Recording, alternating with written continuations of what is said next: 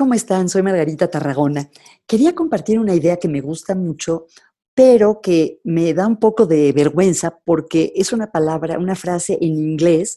Algunos se burlan de mí que soy muy pocha, eso en México quiere decir que uso muchos términos en inglés y es cierto. Y es la frase silver lining.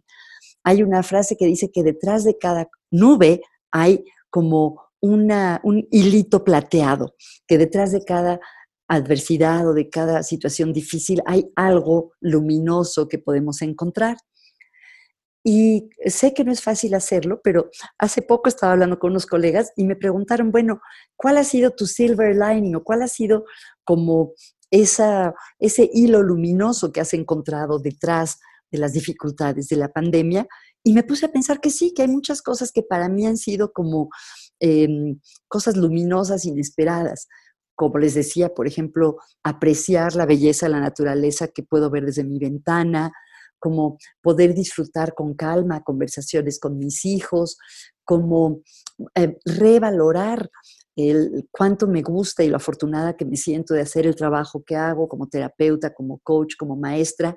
Entonces, aunque no haya una palabra exacta, bueno, más bien, dos cosas. Uno, ¿Cómo traducirían ustedes ese concepto de qué es aquello luminoso que hay detrás de la oscuridad? ¿Cómo le llamaríamos bien dicho en español? Y dos, ¿cuál es el suyo?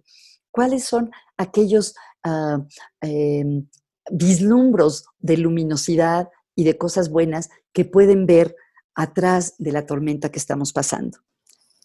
Esta es la última de las ideas de psicología positiva para hacer más llevadera la cuarentena porque mañana empieza un nuevo mes y mañana también en algunos lugares, en la Ciudad de México, donde yo vivo, se empieza a levantar el confinamiento para algunas actividades esenciales. Entonces pensé que es un buen momento para poner en pausa estas mini cápsulas diarias. Durante 68 días he compartido con ustedes algunas ideas y si al menos una idea le fue de utilidad a una persona, yo con eso me sentiré muy satisfecha.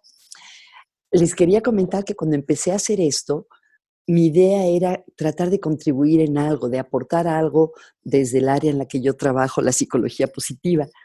Y como suele suceder, creo que yo acabé recibiendo y beneficiándome más de lo que yo pude haber contribuido el hacer estas cápsulas me daba una meta cada día, me levantaba pensando de qué quería hablar hoy con ustedes y realmente contribuyó a, que yo estuviera bien durante estos días.